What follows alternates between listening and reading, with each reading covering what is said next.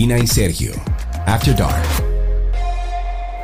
Aquí estamos de vuelta con un episodio de Karina y Sergio After Dark, un reencuentro, bueno, entre Sergio y yo para que hablemos de lo cotidiano alrededor de diferentes temas, reflexiones cada día y hoy vamos a seguir con nuestra serie de Entre Podcasts, en donde buscamos nuestros podcasts favoritos en español para entrevistarlos, hablar con ellos, conocer su proceso de producción y humano alrededor de estos programas. Sí, y volvemos a recordar que los podcasts vinieron a revolucionar la forma en la que estamos escuchando contenido. Y si de revolución estamos hablando, entonces no podíamos dejar de mencionar al primer podcast narrativo en español que reproduce historias de toda Latinoamérica y estoy hablando de nada más y nada menos que de Radio Ambulante. A mí me fascina Radio Ambulante. Este podcast fue ideado por los periodistas Carolina Guerrero y Daniela Alarcón y cuenta historias cotidianas. Ellos iniciaron en el año 2012 con un episodio sobre las mudanzas y estuvo compuesto por tres historias sobre personajes que o personas que migraban buscando nuevas definiciones sobre el hogar y además sobre las sorprendentes lecciones que uno aprende en ese camino. Sin más, arranquemos este episodio de la serie Entre Podcast dedicado a Radio Ambulante. ¿Usted? ¿Ah? Sí, usted. ¿Está cansada de caminar escuchando la misma música de siempre? ¿Qué está pasando?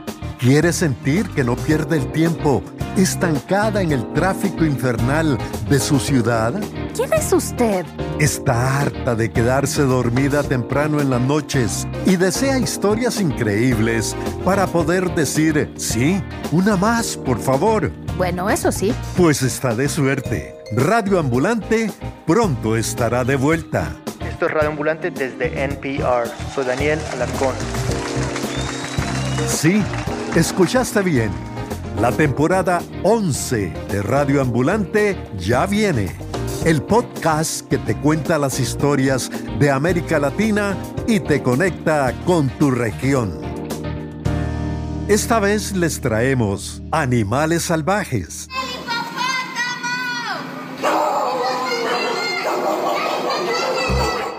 Amor y odio por la comida. Entonces me acerco, lo miro, el cuy me mira, nos miramos y el cuy se esconde porque parece que reconoció algo. Dijo, este es un peruano. Mi tío Lizardo Godoy era tan especial en su comida que para irse a la costa, donde sí se come con ajo aquí en el Ecuador, él llevaba su propio sartén, su propia olla, llegaba y les decía, a mí me cocinan en esta olla. Maneras peculiares de percibir la realidad. Hay muchos números en la clase de matemáticas y cada número pues tiene un sabor que coincidentemente me gusta porque no todos los sabores, todas las palabras me hacen ricos. El cuarto es un queso blanco y el cuatro es ese queso pero derretido. Y conocerás a personajes inolvidables brincamos de la felicidad. Abrimos botella de whisky, botella de ron y le dimos a, a los pasajeros una monjita llorando, un padre llorando. Tómese un whisky, padre. Nos tocó calmarnos con whisky. La gente me miraba feo, como, ¿y esta quién es? ¿Y este pelo? ¿Y esa paracúa? ¿Quieres un cepillo? ¿Se te olvidó la peinilla? Oye, niña, pero estás perfecta para echarte un fósforo. Yo compartía un baño con mis hermanos, me adueñé de ese baño. Lo llené de murciélagos vampiros, murciélagos vampiros viviendo en tu baño. Y claro, entrabas a ese baño y parecía una película de Hitchcock porque estaba salpicada de sangre en las paredes. Todo esto y mucho más en Radio Ambulante. Ya viene. Así es, ambulantes. Estaremos de vuelta con historias increíbles esta temporada. Recuerden, volvemos el 14 de septiembre. Nuevos episodios todos los martes. Así como escuchabas el audio anterior, Radio Ambulante está de vuelta con su temporada número 11 en donde nos traen, como siempre, historias maravillosamente contadas de toda Latinoamérica con enfoques distintos. Hay historias de animales salvajes, de amor, de odio eh, por la comida, de maneras peculiares de percibir la realidad, bueno, entre muchísimos otros temas. Sí, sí, sí. Del extraordinario equipo de Radio Ambulante nos acompaña en el día de hoy Camila Segura, quien es directora editorial del podcast. Camila tiene un doctorado, no es de que cualquier cosita, no, es un doctorado de Columbia University y desde el 2012 está a cargo de la producción de todas las temporadas. Ha reportado más de 15 historias y ha editado más de 150 historias de radio ambulante.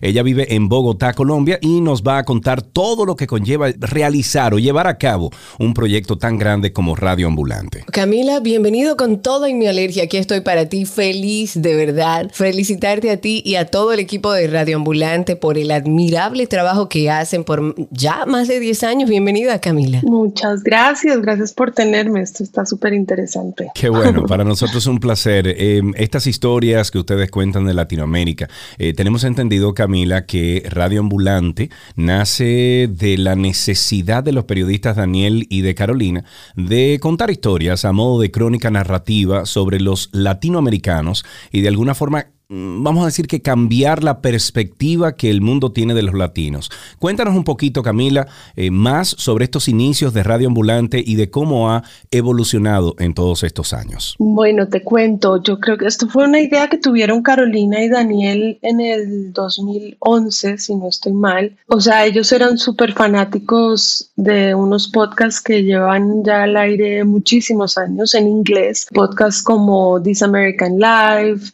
Radio Lab, Code Switch, o sea, había como una serie de estos podcasts narrativos donde se contaban historias muy humanas, era como muy particular la forma de abordar el periodismo también, ¿no? Y dijeron, pero esto no existe en español y ¿por qué no lo hacemos? y dijeron, ok, hagamos esa vaina de la radio. hagamos esa vaina de la radio. hagamos esa vaina de la radio, que hay a propósito un, un, episodio que se llama así, es como todos hablando sobre, sobre cómo trabajamos y demás. Me encanta. Muy recomendado. Que debe ser un trabajo en equipo extraordinario, porque, ojo, hay muchas personas ahí trabajando. No, y yo recuerdo que escuché, no sé si fue en una entrevista que le hicieron a Daniel y a, y a Carolina, creo que sí, que fue en el mismo Radio Ambulante que ellos explicaron que eran tomando café un día, que estaban tomando café y de repente les llegó la idea y dijeron, pero ¿y por qué no lo hacemos nosotros? Si hay otros en inglés, vamos a hacerlo. Igual que tú y yo, que un día dijimos, vamos a hacer ese podcast y bueno, listo, surgió de, de toda nuestra ansiedad y de todo lo que produjo la pandemia y fíjate dónde estamos. Entonces, porque claro, el problema principal es que ellos no tenían ni idea de radio, o sea, nunca habían cogido una grabadora, no, nunca habían visto un guion, etcétera. Entonces, como que empezaron a rodearse de gente que sabía más del tema, fueron aprendiendo y lentamente, digamos que fuimos un equipo muy reducido al principio, como de cuatro personas y ahí digamos que empezamos, no sé, la tarea titánica de armar esto. La tarea titánica. Te iba a preguntar, yo tengo entendido que realizar una historia de, bueno, de las tantas que ustedes cuentan y han contado, le puede tomar entre 6 y 18 meses de trabajo. Uy, si Raven sabe eso, Karina. Raven, Camila, es nuestro editor. Si él sabe eso, mira, le da un yello. bueno, ¿cómo es el proceso, Camila, de curar una historia y luego llevarla a cabo? O sea, danos el paso a paso de cómo Radio Ambulante prepara cada episodio. Bueno, es un, es un proceso súper largo porque es muy artesanal nos demoramos mucho como en cada, en cada pedazo. Entonces, si digamos que la historia tal vez más rápida que hemos sacado fueron como en dos semanas que todos nos pusimos así a trabajar hasta la muerte. Y ese fue un episodio sobre el terremoto del 2010, creo, de México. Pero ese es digamos que el más rápido que hemos sacado porque era como de ahora, ¿no? Necesitaba hacer. Y era muy cortito, y, pero en general sí, el proceso es larguísimo. O sea, yo llevo la cuenta de algún y creo que sí, el más largo han sido como dos años incluso. Uy, uy, no. ay, no, ay, no. Camila, no me diga eso, no. Pero, pero, ¿por qué tardan tanto tiempo, Camilo? O sea, ¿cuál, ¿cuál es ese proceso de trabajo? Sí, hay diferentes, digamos, aspectos que, que determinan la longitud. Cuando trabajamos con los productores internos es mucho más efectivo porque ellos ya saben exactamente cómo son las historias, nos concentramos y yo digo un poco que mi labor como directora editorial es arriar, sin dejar de inspirar, pero arriar a todos los productores a que, a que hagan esto rápido y, digamos que el proceso empieza con una propuesta, nosotros hacemos unas reuniones de pitches, que es como se le dice como a las propuestas de historias, y ahí decidimos cuáles nos interesan, nos fascinan, decimos que sí, adelante, y ahí empieza un proceso de, bueno, ¿qué voces voy a tener? Conseguir el, ¿no? Pues ojalá el, acceso lo tengan antes de venir con la historia, eh, pero conseguir el acceso, las entrevistas. Después nos sentamos y hacemos un cuestionario que es muy particular para cada historia, porque queremos que, tenemos que pensar en el tape que queremos obtener de esa entrevista. Es como pensar que solamente lo tenemos este tiempo, esta persona, y tenemos que sacar las descripciones que queremos, qué escenas queremos, ¿no? Etcétera. Entonces, es un proceso muy colaborativo entre el productor y yo de ir como sacando las preguntas. Después se hace la entrevista, las entrevistas son largas, no duran nunca menos de una hora y media mínimo. Esas entrevistas se pasan por un programa que transcribe que se llama Sonics. Ese programa está diseñado para inglés, pero en español pues es un poquito fallito, entonces toca limpiar un poco eso. Hacemos después un outline de cómo nos imaginamos que es la historia, yo lo reviso, cambiamos cosas, etcétera, y empieza el proceso de escritura. Vamos seleccionando lo que decimos hot tape, que es como el mejor tape de la entrevista que definitivamente tenemos que usar y vamos escribiendo alrededor de ese hot tape y digamos como uniendo con puentes los pedazos de la entrevista con la escritura. Y eso es un proceso que puede durar desde un, un mes, hacer dos versiones o hacer ocho. Entonces eso como que depende de cada historia. Y después viene otro proceso larguísimo que ya es pues la postproducción, ¿no? Ponerle la música. Me encanta la forma de trabajo. Eso quería, eso quería ampliar un poquito contigo o abarcar un poquito este tema un poquito más para que nuestros seguidores eh, tengan una idea de, de lo elaborado o lo mucho que ustedes hacen para lanzar un episodio, para publicarlo. Entonces, sabemos también que al final de cada episodio ustedes dicen, bueno, productores, fulano, fulano, eh, narró la historia fulano, el reportero fue fulano, pero también hay compositores eh, auditivos, o sea, de, de, música, de musicalización de las historias, etcétera. ¿Qué tan largo o cuál de todos los procesos, Camila, dirías tú que es el más largo? ¿El musicalizar?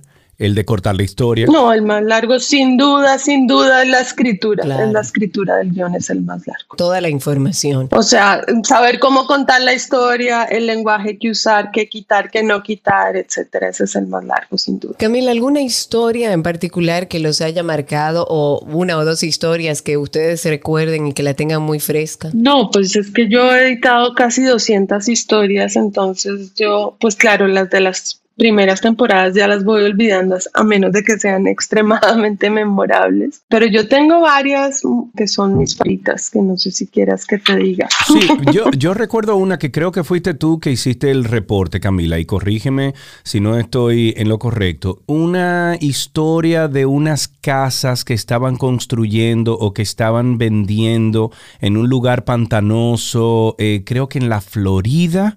Eh, Creo que fuiste tú que la hiciste, no, que la reportaste. Creo que estás hablando de una que pasó en Argentina. En Argentina, perdón, en Argentina, sí, esa misma. En Argentina, sí, e, esa ya ni me acuerdo cómo se llama porque imagínate. Sí, pero recuerdo que eh, fuiste tú que la reportaste. No, no, es otra productora que tampoco me acuerdo cuál, cómo se llama en este momento, perdón, hemos trabajado tanto. Me, me encanta el hecho de que ustedes eh, narran estas historias como presencial, o sea, eh, recuerdo que esta persona iba como en un barquito o una barcaza que iba narrando con la persona que iba guiando el bote, le iba haciendo preguntas, tú podías escuchar el, el sonido del motor de, del, del, de, la barcaza, del agua. Muchas escenas. Exacto, que es como una construcción visual en la mente de los, de los que estamos escuchando. Yo, yo siempre lo comparo como con, con leer, pero oyendo, ¿no? Pero esto tiene la ventaja de que tiene el sonido, que el sonido es muy, muy poderoso. Y la persona hablándote al oído también es algo muy íntimo cuando te están contando historias muy, muy conmovedoras. Yo tengo varias, digamos que la favorita reciente es Jonena, que me encantó, que es de una mamá que se da cuenta que su hija es transgénero y es como toda esa odisea de la mamá lidiando con esta niña de cuatro años claro. que empieza a perder el pelo y todo porque ella se quiere llamar Luana y quiere cambiarse y como este proceso de aceptación de la mamá y esto se, se convierte en una discusión cultural de toda Argentina y hay un cambio en NI, en, bueno, o sea, es, es, hermosa y digamos que las que son más memorables también para mí son las que tienen unos personajes inolvidables y la mamá de esta niña es una de las mis favoritas de todos los tiempos. Me imagino, me imagino que ustedes tienen muchas historias para, para recordar. ¿Cómo llegan a ustedes las historias, Camila? Bueno, hay posibilidad de escribir siempre a crónicas a, arroba radioambulante.org y ahí nos mandan muchas historias que después discutimos en reuniones. Muchas no funcionan porque son temas y no historias y eso es importante entenderlo. Para que sea una historia de ambulante tú tienes que tener un arco narrativo. Es muy parecido a cómo funciona la novela, ¿no? Y entonces tienes un clímax y hay algo sorprendente, hay algún conflicto, etcétera, y después se resuelve de alguna u otra manera, así sea a través de la escritura. Cuando dices eso, Camila, recuerdo la historia del muchacho que recolectaba las postales y firmas de gente famosa, etcétera. Los autógrafos, sí, se llama Welcome to the Jungle. Sí, y que al final era algo que su papá y él hacían y por eso él siguió haciéndolo. Exacto. Que al principio del episodio tú piensas que es solamente un recolector de firmas y al final no, al final tiene un vamos a decir que un, un trasfondo espiritual, un trasfondo familiar, un trasfondo, y eso me llegó bastante. Yo creo que lloré escuchando eso. Camila, ¿cuántas personas hoy en día conforman el equipo de, de Radio Ambulante? Hemos crecido muchísimo, la verdad. Eh, ahora nosotros no solamente somos Radio Ambulante, sino somos Radio Ambulante Estudios. Entonces creamos otro podcast que se llama El Hilo, que es un podcast semanal de noticias, que es un éxito total porque era un que faltaba. Entonces ellos cogen no sé, el aborto en México, lo que acaba de pasar, y los viernes hablan sobre eso, que es como la noticia de América Latina o diferentes historias, ¿no? Entonces esto es, ya somos muchos, creo que en total Radio Ambulante Estudios somos como 28 personas, pero dentro de Radio Ambulante Podcast somos unos 12, digamos que son como cuatro productores, cuatro editores, una pasante, dos personas de diseño de sonido, una persona de fact-checking, y bueno, ya está el editor digital que es también otra parte fundamental porque es el que pues obviamente va a socializar el episodio, como se dice. Camila, en el 2020 un episodio de Radio Ambulante ganó el Premio Nacional de Periodismo Simón Bolívar, que es para los que nos escuchan el máximo galardón que se otorga en Colombia a los profesionales del periodismo. Ese episodio del que, del que hablo fue 13 lunas.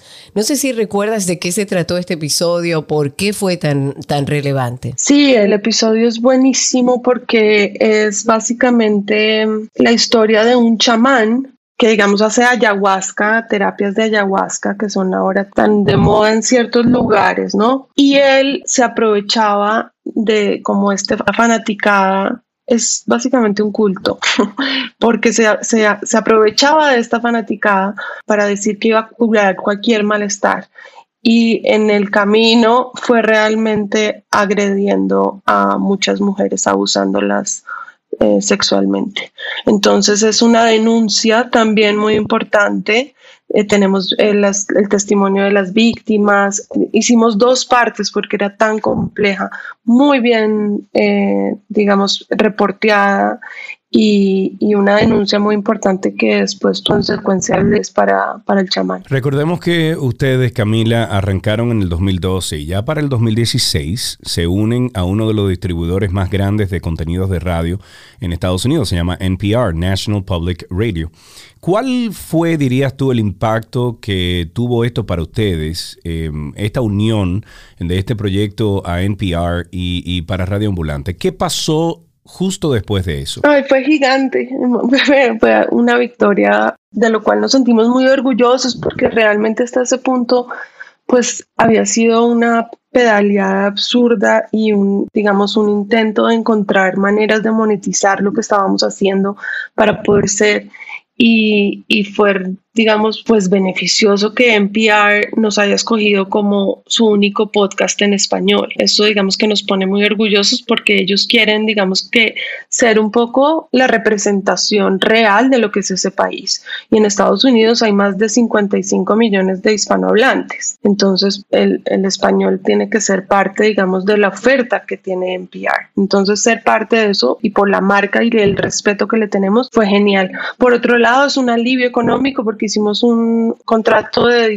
de distribución exclusiva y por eso nos dan un dinero sustancial que nos ayuda a seguir funcionando. Claro, a mantener el proyecto, porque evidentemente cualquier proyecto se mantiene eh, con dinero para que pueda trabajar un equipo tan grande. Camila, nosotros como podcast hablamos sobre la vida, sobre el bienestar, sobre salud mental, hemos hablado de, diferentes temas y surge nuestro podcast, incluso en medio de la pandemia, por necesidades particulares relacionadas a la, salud mental. Por eso te, te hago eh, todo este preámbulo, porque para ustedes cómo es trabajar en este proyecto, porque me imagino que sobre todo al inicio fue muy desgastante, sobre todo mentalmente, realizar un proyecto como Radio Ambulante cuando un un caso o una historia, ustedes tardan meses en prepararlas. ¿Cómo manejan ustedes esa parte emocional en el equipo para que puedan seguir aportando tan buen contenido y trabajar en equipo como lo hacen? Buena pregunta. Creo que uy, ha habido muchas lágrimas, sobre todo de parte de Carolina, Daniel y, y, yo desde el principio, porque sí, muchos momentos de esto, esto no, sé, no sabemos si va a sobrevivir o no, ¿no? Después se vuelven otro tipo de, de preocupaciones diferentes y van cambiando a través de 10 años, imagínate todas las frustraciones como van cambiando. Es desgastante de alguna manera, pero yo creo que todos los que estamos en el equipo disfrutamos tanto lo que hacemos que realmente pues lo consideramos un privilegio trabajar en esto que nos gusta tanto. Y yo digamos, me siento un poco orgullosa de sentir que no somos workaholics, o sea, creo que yo nunca me he trasnochado editando nada menos de esa vez. Yo me aseguro que el equipo esté siempre muy adelantado. En este momento lanzamos la temporada y ya tenemos 10 historias cerradas. Entonces creo que eso nos da, a mí por lo menos me genera mucho bienestar porque el estrés de saber que no tenemos la historia de, que va a salir en 15 días, yo no podría vivir así.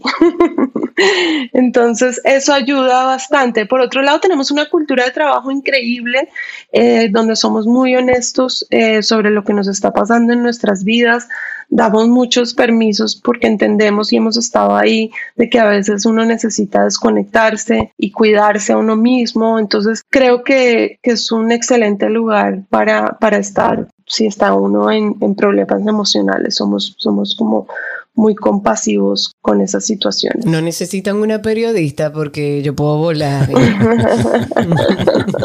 yo me imagino, Camila, que han tenido momentos ustedes donde, bueno, lo has dicho, donde, donde a lo mejor Daniel, Carolina y tú se han sentado y han dicho, bueno, hasta aquí llegamos, no, no podemos seguir, esto es eh, agobiante. ¿Han tenido eso, esos momentos de quiebres donde eh, pensaron tirar la toalla? Yo creo que Carolina y Daniel sí, varias veces, sobre todo por el esfuerzo económico que fue para ellos al principio. ¿Sí? Se endeudaron muchísimo para lanzar este proyecto. Yo creo que ahí sí hubo una duda. Después, cuando empezamos a ver la reacción de la gente al, al podcast y, y, la apreciación por, por el producto de calidad que estábamos haciendo, yo creo que ahí, digamos que es más como ganas de, bueno, vamos a pedalear y a pedalear y a buscar y a tocar puertas y a ver dónde sacamos la plata. Y esto han sido años de escribir grants, ¿no? Aplicaciones para grants en, en muchas fundaciones gringas, de vendernos y de, conseguir patrocinios. Y ahora tenemos este programa que, que, es fundamental para nosotros para seguir creciendo, que es de ambulantes, donde tú te puedes volver miembro solo con una donación, no importa el monto, pero, pero eso ayuda a montones. Entonces la idea también es tener la mayor cantidad de, de oyentes que quieran apoyarnos económicamente, así sea con un dólar al mes. Eso ayuda bastante. Qué bueno. Eh, la idea es que ustedes sigan repartiendo estas historias que al final nos enseñan muchísimo, como dicen ustedes, el lado real de los latinos que, que a lo mejor el mundo anglosajón o el mundo europeo pues obvia y, dice que no existe. Bueno, tenemos personas aquí eh, como ustedes que están enalteciendo la cultura latina y por eso te damos las gracias a ti y a todo el equipo de Radio Ambulante y por supuesto de tomar estos minutos y hablar con nosotros. Muchísimas gracias. Antes de irme, quiero recomendar sobre todo una historia de República Dominicana. Estoy hablando de Somos Millonarios. No sé si la oyeron. Ah, no le he escuchado, no le he escuchado. ¿Cuál es esa? A ver. Esto es dos partes también porque es una investigación grande y es sobre el apellido Rosario, que empezó a circular oh. ese rumor. Ya saben exactamente de qué estoy hablando. Bueno, pero cuéntalo, cuéntalo para que la gente sepa. Bueno, pues empezó a circular este rumor de que un antepasado común con ese apellido Rosario había dejado una herencia multimillonaria que estaba en Europa y que solamente esperaba pues ser reclamada, ¿no? Y entonces se formó este grupo gigantesco de rosarios liderados por un abogado. Abogado un poco cuestionado. Prófugo. Exactamente. ¿Y esto, esto está disponible ya en la plataforma? Claro, esto salió el año pasado, en octubre 13 del 2020. Se llama Somos Millonarios y es excelente. Somos Millonarios. Súper recomendada. Pues la vamos, la vamos a buscar. Me encanta el título. Somos millonarios. Claro, somos millonarios porque somos muchos millonarios. Claro. Y no, yo creo que muchos dominicanos querían cambiarse el nombre por si acaso se le pega algo. Exactamente. Camila, muchísimas gracias por todo. Camila Segura es directora editorial del podcast Radio Ambulante y estuvo con nosotros eh, narrando la historia de ellos, de cómo ellos hoy son, vamos a decir que este foco importante de cultura latinoamericana alrededor del mundo. Gracias Camila, un beso para ti y para todo el equipo de Radio Ambulante. Muchísimas gracias a ustedes por invitarme. Esperamos que hayan disfrutado de toda la información alrededor de uno de los proyectos más exitosos de podcast llamado Radio Ambulante. En el próximo episodio de la serie Entre Podcast estaremos entrevistando al podcast mexicano Nadie nos dijo. Es un podcast que te habla de manera relajada sobre lo que nadie nos dijo de ser adultos. Ya saben ustedes, cuídense mucho, nos escuchamos en el próximo episodio. Siempre publicamos a las 7 de la noche los viernes. No se lo pierda. Karina y Sergio After Dark. Si quieres ponerte en contacto con Karina y Sergio After Dark, puedes escribirnos a infoafterdarkpodcast.gmail.com. Además, puedes seguirnos en Instagram, Karina y Sergio After Dark, Karina Larrauri y Sergio Carlo.